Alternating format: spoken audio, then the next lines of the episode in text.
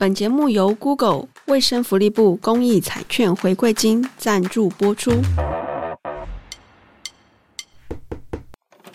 妈，我可以预支下个月的零用钱吗？零用钱？为什么？你要干嘛？我跟朋友约好要一起去演唱会啊！终于抢到票，但钱也花光了。花光？我这个月才刚给你诶，为了追星，你是连饭都不用吃了吗？哎，我真的搞不懂你们哎，包包、鞋子都要跟偶像用一样的，零用钱还全部砸进去，是不是？你根本不知道他们有多好啊，多值得被喜欢。反正你票都买到啦，你还要钱干嘛？拜托，谁看演唱会不买周边啊？会有专属的应援棒跟 T 恤耶！应援棒跟 T 恤，哦，你以为赚钱很容易哦？没叫你把演唱会票退掉就不错了，还要得寸进尺，是不是？有本事你自己去赚啊！好啊，不给就不给，当我没问。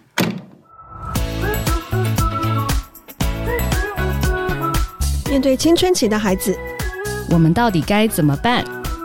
欢迎收听《青春怎么办》。嗨，大家好，我是石英。Hello，我是于婷。那很高兴，我们今天邀请到我非常要好的学生兼好友庆妍。嗨，大家好，我是庆妍，来跟我们分享一个追星孩子的故事。我们也很好奇哦，那是可以请庆妍先帮我们自我介绍一下。呃，我叫做庆妍，我今年二十一岁，然后我现在是一个配音员。听众朋友们，我们前面今天有非常专业的配音，对大家今天很有耳福。不然平常都是我跟石英两个在那边扮家家酒。那可能也可以先从，你还记得你人生最早偶像是什么吗？我有印象的话，应该就是。幼稚园的时候，我到国小这段期间，我很喜欢王心凌跟杨丞琳。哇哦，就甜心派耶，对，甜心教主这样。对，但是后来我知道最喜欢的，现在很热衷的，其实变装皇后。但可以跟我们聊聊这个部分吗？国中的时候开始接触到欧美的影视啊这些的，看到了一个跟变装皇后有关的实景节目，发现了一个新大陆。哦，就我理解，变装皇后都是。男的，嗯，然后他会穿的非常之华丽，没有到王心凌那样，但，但他他不是走那个路线，但是他有偶尔可能会穿类似像那种蓬蓬裙啊，或是会把自己头发弄得很夸张，然后有一些可爱的元素会在身上，然后穿很高的马靴，然后嘴唇一定要涂的很厚这样子，然后他们会对嘴唱歌，这是我对变装皇后的印象。哦。我自己对于变装皇后第一个认识，其实是很早期的时候，可能是我还在念高中的时候看的一部电影，叫做《沙漠妖姬》，它是由澳洲所拍的一部电影。他们每一场表演都会有很棒的歌曲，但是的确当时是一个像是艺术电影一样的形式，所以对于变装皇后的形象好像也就是这个样子。但是后来再长大一点的时候，可能大家去泰国玩，可能会看一些秀场。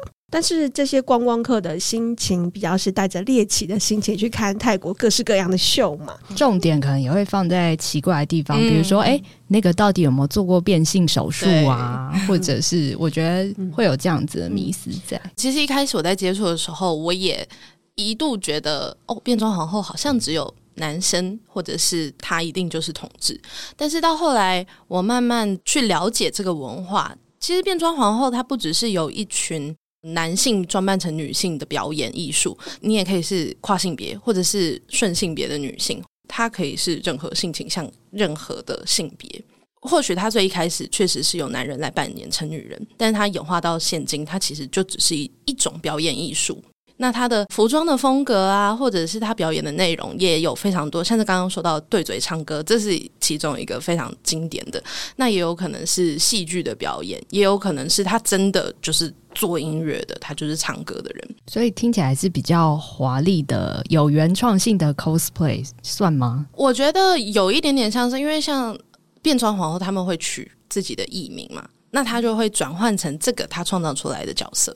或许他本人不是一个呃很外放的人，可是当他做完了变装，他成为这个角色之后，他可以是非常豪放的，他可以是非常有活力、很有魅力的样子。嗯，懂懂懂，很像是在实体世界的另外一个虚拟角色这样子的感觉。嗯、对。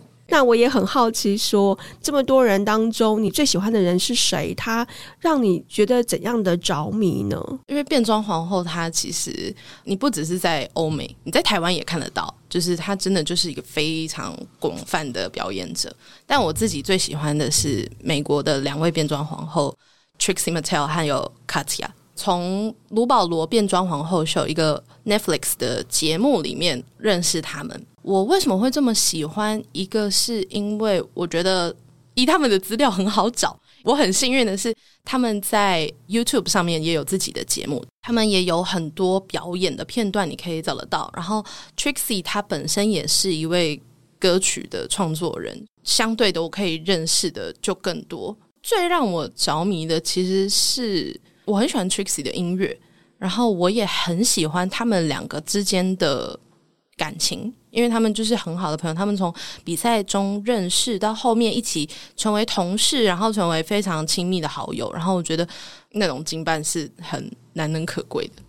前两年疫情最严重的时候，他们那边也是所有的表演都必须要停止，尤其是像变装皇后，他们主要的表演场域还是在可能夜店或者是酒吧这种地方，大家都不能出门的时候，其实很多皇后他们的。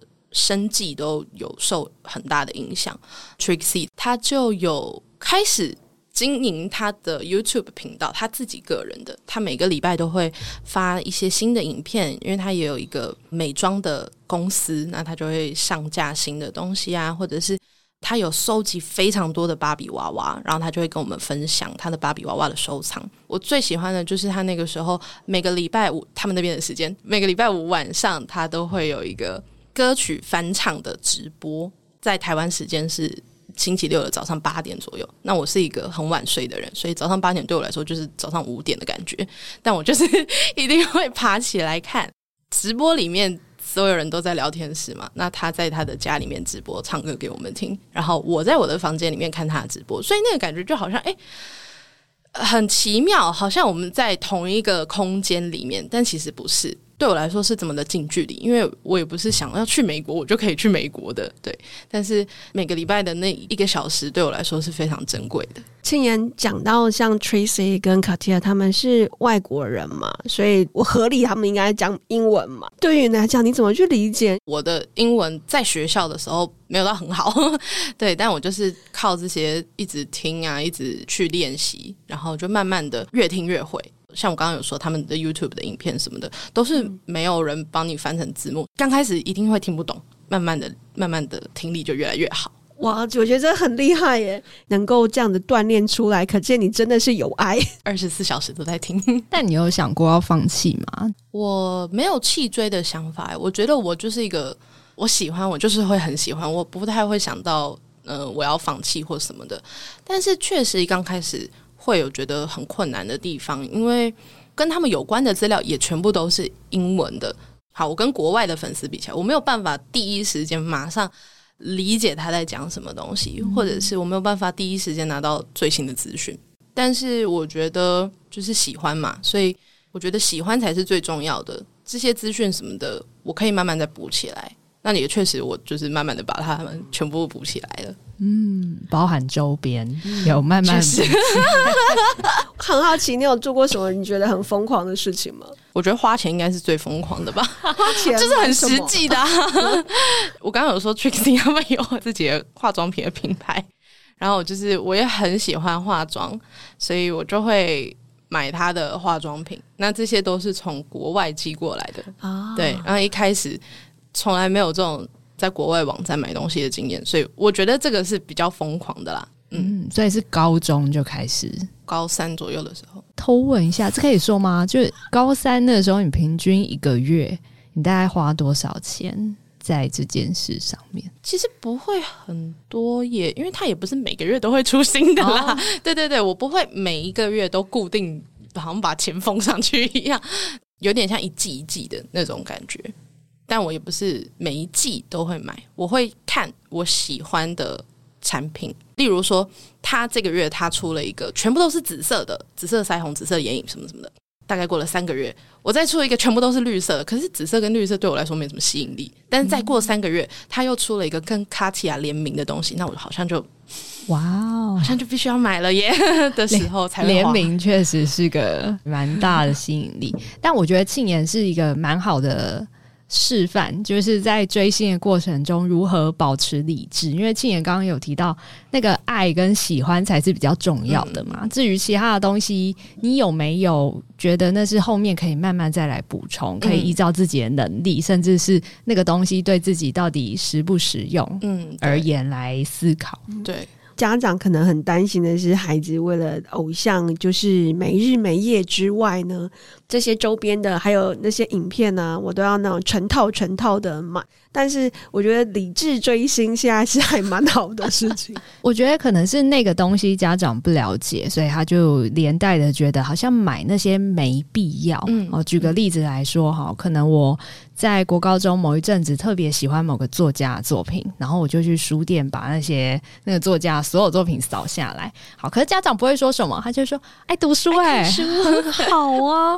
可是如果今天我是喜欢某个偶像，我去把他周边全部扫下来，T 恤所有尺寸买一遍这样子，嗯、家长就会觉得你为什么要浪费钱？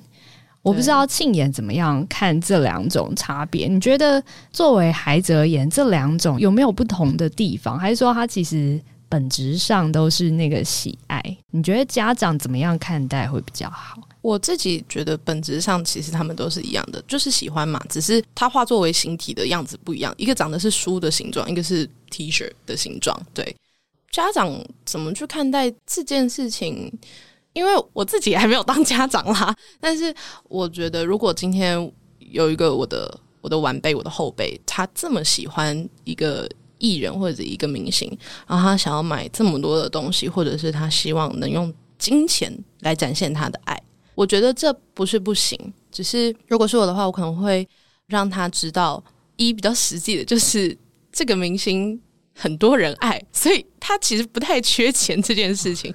对，可能有人会觉得说，我需要帮他，我需要为他花很多钱，他才可以继续下去。但是觉得就是做你能力所及，如果这个月真的有余裕的话，那没问题啊，反正你喜欢的。然后我觉得，不管是任何人都有很多种不同的方式可以表达自己的爱或者是喜欢。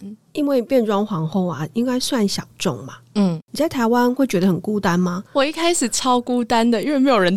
没有人跟我喜欢一样的东西，然后我身边的朋友他们也比较没有什么兴趣。我知道大多数的变装皇后都是在夜店表演嘛，或者在酒吧表演。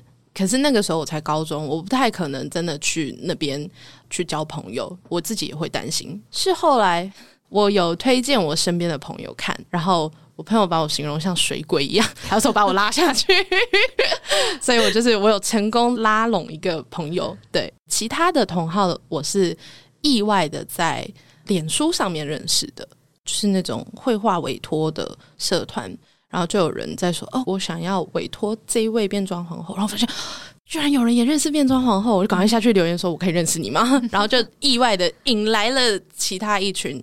也喜欢变装皇后的人，懂？所以社群其实帮助你们找到彼此，对，好感人哦。那你们聚在一起的时候都在做什么？我们之前有一起去看过表演。今年的事情，就我也长大了，嗯、然后就有去国外的，就是我刚刚有说到卢保罗变装皇后秀出来的变装皇后，他们有来台湾表演，我们就有一起约在这个表演场地一起看表演啊。然后我们也会讨论彼此喜欢的是哪一个皇后，然后就是喜欢的点是什么等等的。嗯，你们去参加的时候，你们也有自己打扮吗？我觉得跟现场的人比起来，我们算是朴素的，真的就是那边的人，他们的装扮都非常的厉害，很华丽，然后也很好看。然后我们就是盛装出席，但是没有到那么厉害。对，那你觉得那一次的经验对你后来的生命有什么影响？因为很多家长应该。很难理解，他就会觉得哈，到现场不就声光效果很大，你回来都耳聋，然后眼瞎，这样你就看电视就好啦，为什么一定要去那里？我自己的经验是我一开始这么的孤单吗？就是我一个人默默的在我的房间里面喜欢这些变装皇后，然后去了解他们的文化。跟我到现场，我发现有这么多人也喜欢变装皇后，然后有这么多人就是。哦，比我还要懂，比我还要清楚。然后他们也都有看这个节目，或者是他们也都知道这个皇后到底是谁，一起为他们尖叫，一起表达喜欢这件事情是很重要的，因为人是群居动物嘛，我是需要同伴的。因为透过追星会有很多技能或经验的成长，嗯、我觉得反而可以破除不少现代家长或者是说大人们对于孩子的一些担忧，比如说社交技能不佳，哈害怕自己的孩子变成恐怖情人，好，但是你会可以从爱一个偶像，你知道怎么样爱他，人家才不会不舒服出发。嗯，所以庆妍应该有因为追星有不少技能上的成长。我本来就有学吉他，但就是比较粗浅的吉他技能。然后因为 Trixie 他非常会弹吉他，然后在听他的音乐的过程，吉他就好像默默的也在进步。因为我希望可以跟他弹的一样好，或者我想要 cover 他的音乐，然后就发现哦，我的我这里可能需要再多练习一下英文能力的话，因为我想要推荐给我身边的朋友，我想要让更多人知道他们是多棒的人。所以我就会去翻译他们的影片，然后就帮他们上字幕，就是这些都是我自己想要做的事情。我觉得很奇妙的是，也因为我在翻译他们的影片，我后来也有翻译一些可能配音的稿子，这种的，就是意外的开启一条路。我觉得那个热情，我刚刚在听庆妍在分享的时候，我有看到一股熊熊的火焰在我面前，然后那个投注的心力啊，不管是翻译或者是因为你希望你必须要克服这个难题嘛，所以你要想方法去解决它，解决的能力跟你愿意破除一个从害羞的小孩变成要能够跟别人分享这件事情，你要必须要跟别人交流。嗯，我觉得很多大人像我自己都忘记了事情在庆妍的身上，我都有看到，但是我不知道，那你如何去保持平衡呢？我们每个人都只有二十四小时嘛，你有这么多这么多的事情要做，以及让你的家人不会太过担心呢？追的最勤的时候是高中的时候，然后那个时候就是除了上课之外，当然也要作业啦，但是空闲时间真的比较多。我可能闲着没事，我可以来翻译一下。平衡这件事对我来说本来就不是什么太难的事，因为这样说好了，因为我喜爱他们的方式，我翻译我干嘛？虽然我喜欢，但是也蛮累的啦，嗯、所以我做累了，我自己也会停下来。然后如果我要看他们的直播，我要追他们的什么东西，就是假日在做这件事情，因为平日我就是没有办法。你的家人怎么看待你的追星之路呢？我会跟我爸分享。我翻译的影片，顺便推他看看，想说，哎，你会不会喜欢嘞？看一下，对。然后一方面也是因为我一开始翻的不好嘛，我想要问问看，我可以怎么样翻得更好？我可以怎么样改词改得更好？爸爸可能就会给我一些回馈啊。然后我觉得他对于我喜欢变装皇后这件事情，他一开始不太理解这到底是什么，但他就是知道说我女儿就是很喜欢这个啊。然后就好啊，那就这样。到后面，我除了给他看我翻译的影片，我也有给他看卢保罗变装皇后秀，他自己也迷上了。因为那个时候就是在学校嘛，然后每天回家之后呢，可能吃饭干嘛干嘛，他就会问说：“哎，我们今天还要继续看变装皇后吗？什么的？”然后他自己看到后面，他也会有喜欢的参赛者啊，他也会跟我讨论说：“哦，我觉得刚刚这一集不应该要淘汰这个皇后的，我觉得这个皇后表现比较好或什么的。”就是他自己了解了之后，我觉得他也会懂说：“哦。”为什么我会这么喜欢这个文化？嗯，所以反而是彼此亲子间可以开启话题一个蛮好的机会，而且听起来庆妍会一直找机会分享给家人，好让爸爸知道说，哎，喜欢这一个东西，它是很美好。我希望你也可以理解喜欢他们的原因是什么。嗯除了我自己主动之外，我也很感谢我爸爸，他是一个愿意倾听的人。因为我做了我该做的，那他要怎么反应，那个是他的事。很开心他是接受的。其实大部分的家长或者是我们听众，自己年轻的时候应该也有过追星的行动，只是你在逐渐成熟之后，你可能遗忘这一段岁月。但这反而是很好跟孩子互动的一个机会，因为你们彼此都曾经为一个。目标很认真，而且充满热情的，好去追求它。就是我觉得最重要的，其实就只是去倾听孩子的想法，因为青少年的时候，其实已经开始有很多想法在长出来了。只是我觉得有时候我们会忘记，他们已经是一个很能思考的小大人的那种感觉。我觉得这也可能是青少年可以练习的事情，是如何把自己。在做的事情，用比较好的方式让家长理解，也是帮家长给他一个定心丸。诶，我的小孩其实也不是乱花钱，他也不是一股脑的就什么都不管，其实是有想过很多，而且我们也可以看到孩子的想法其实是很成熟的。庆妍的爸爸，我觉得真是一个非常非常好的示范。是，对，应该要找他也来录一集。对，因为我觉得爸爸第一次听到变装皇后的时候，已经想说 What？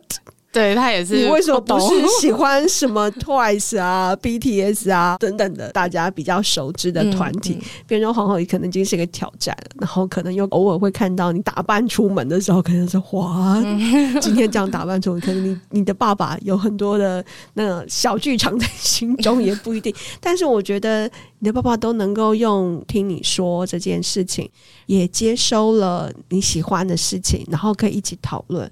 我觉得这是一个很棒的经验呢。那接着，我觉得有一个蛮重要的问题，是在网络时代可能会在网络上面发生的一些追星的问题。他就是攻击你们这一群人，嗯、喜欢变装皇后的就是怎么样，嗯、这些粉丝就是怎么样。你有遇过这样子的类似像网络霸凌的言论吗？嗯、我觉得其实不用到网络，现实生活一定有一群人，他们是。反对 LGBT 族群的，包含粉丝，不管我们的性倾向或者是我们的性别，我们喜欢变装皇后。对于这些不了解的人而言，他们可能就觉得你们就是变态，你们就是怪人，你们在支持一种很变态的行为。但是其实久了就会知道说，他们的言论其实是不用听的，因为就像就是我很喜欢的这个卡提亚，他有讲过一句我觉得很棒的话，就是 “Hater dies mad”。就是这些歧视的人，他们自己会被自己气死的，所以你其实根本不用管他。那我在追他们两个的过程中，台湾的网络生态里面那时候还没有看到，但是我在国外刚好那个时候他们有。Black Lives Matter 的事件，那个时候我在 Twitter 啊什么的上面有看到非常多火烧起来的感觉，因为 Trixie 跟 Katya 他们并没有在第一时间表态说哦，我觉得这件事情是不对的，或者是表示他的支持。有很多人，他们不管他们本来是不是粉丝，他们跑来攻击 Trixie，说你这样子很糟糕，或者是会挖出很多以前的东西啊，然后还挖出很久以前 Katya。对嘴的影片啊什么的，就是哦，他有对嘴到 N word 这样子，有很多攻击他们的言论什么的。然后我自己在台湾，就是我离这些事件这么远，我离这些人这么远，可是我看到我还是会觉得很心痛，因为毕竟有的人他们会讲到，就是已经脱离这个事件本身，他也会去攻击到过去，可能卡提亚他曾经有。药瘾的问题，他有精神方面的问题什么的等等的。然后，身为粉丝，我也会很担心说，他们看到这些言论受到打击或者是什么的。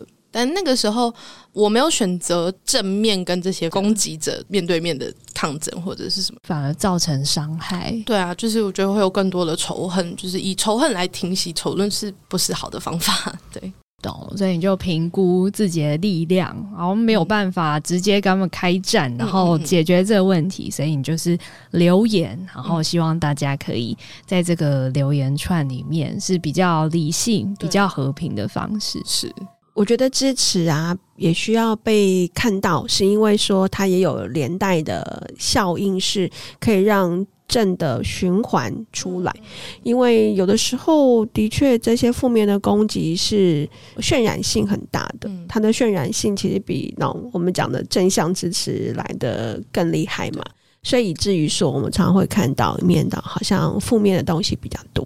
但我觉得庆妍有把你正向的支持展现出来，我觉得其实是我们可以学习的。嗯，庆妍最后有没有想要？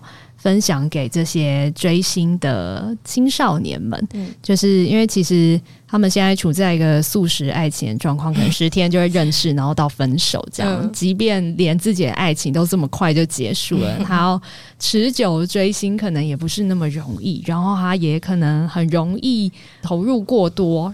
有没有什么想要分享给这些追星的小朋友？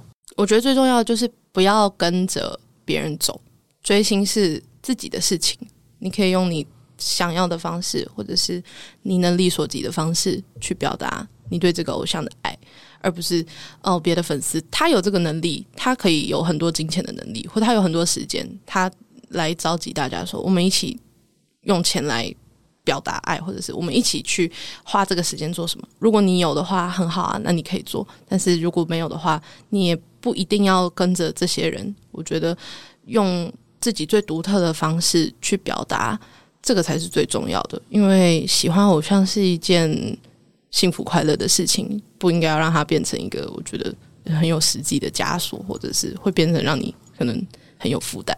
对，今天从庆妍的分享当中，我觉得有很重要的是，我看到那个热情。嗯，那我觉得这个是所有做任何事情的动力跟成功的基础。那我觉得家长端呢，如果你希望孩子们学习有热情、生活有热情、生命有热情，这件事情其实去观察你的小孩现在对什么事情最专注，然后他可能不是你喜欢的，或者是你觉得这是什么东西，你可能无法理解的，但也请不要第一时间就是把你自己的想法凌驾于孩子之上哦。至少我们先去认识是什么。跟孩子一起聊聊、分享，知道他到底为什么喜欢他，可以帮助我们之间因为这件事情关系更融洽之外，我们也可以意外的燃起其实孩子同等的热情。当他下一个阶段，他可能有找到别的事情的时候。即便是追星的过程当中，他学到的这些的技能，都是可以带到他的人生当中，他的生命当中，甚至他可能因此开展出来一条很棒的路，也不一定。没错，而且其实孩子真的就是在追星的过程中，在练习爱一个人。他知道怎么样爱那个人才会是舒服开心的，他知道自己要怎么样付出爱，好，自己才可以过得快乐，然后达到某种平衡。所以今天再次感谢庆妍来到我们节目，跟我们分享怎么样透过追星，然后自己的人生也有一些变化，甚至找到一群志同道合的朋友，你们可以共享这些追星过程的快乐。然后他同时进一步可以成为跟家庭互动很好的话题。然后我觉得最重要的是，庆演过程中一直有提到，我们将我们所要追的这个偶像视为独立的个体。那我们会这样爱他，那我们应该同等的也要想到周边的人，他们也是独立成熟的个体。那我们应该也要用这样子温柔的方式对待他们，就跟我们不会对待偶像说：“哎，好了，不要再问了，你很烦哎。”一样。我们对周边的这些，不管是同学、朋友、爸妈，都一样。那我们应该也要把他们当做是这样子的个体，对自己的言行有所付出。很高兴今天听到庆妍跟我们分享这个生命影响生命的故事。好，那如果你对于网络议题有任何的疑问，或者是想要了解更多的，可以到脸书搜寻 Web 八八五私讯我们哦。或者是你对于这集节目有任何的想法，都可以留言或者是分享给我们，或者是下滑节目资讯栏找到网站连结。感谢你的收听，我们下次见，拜拜，拜拜。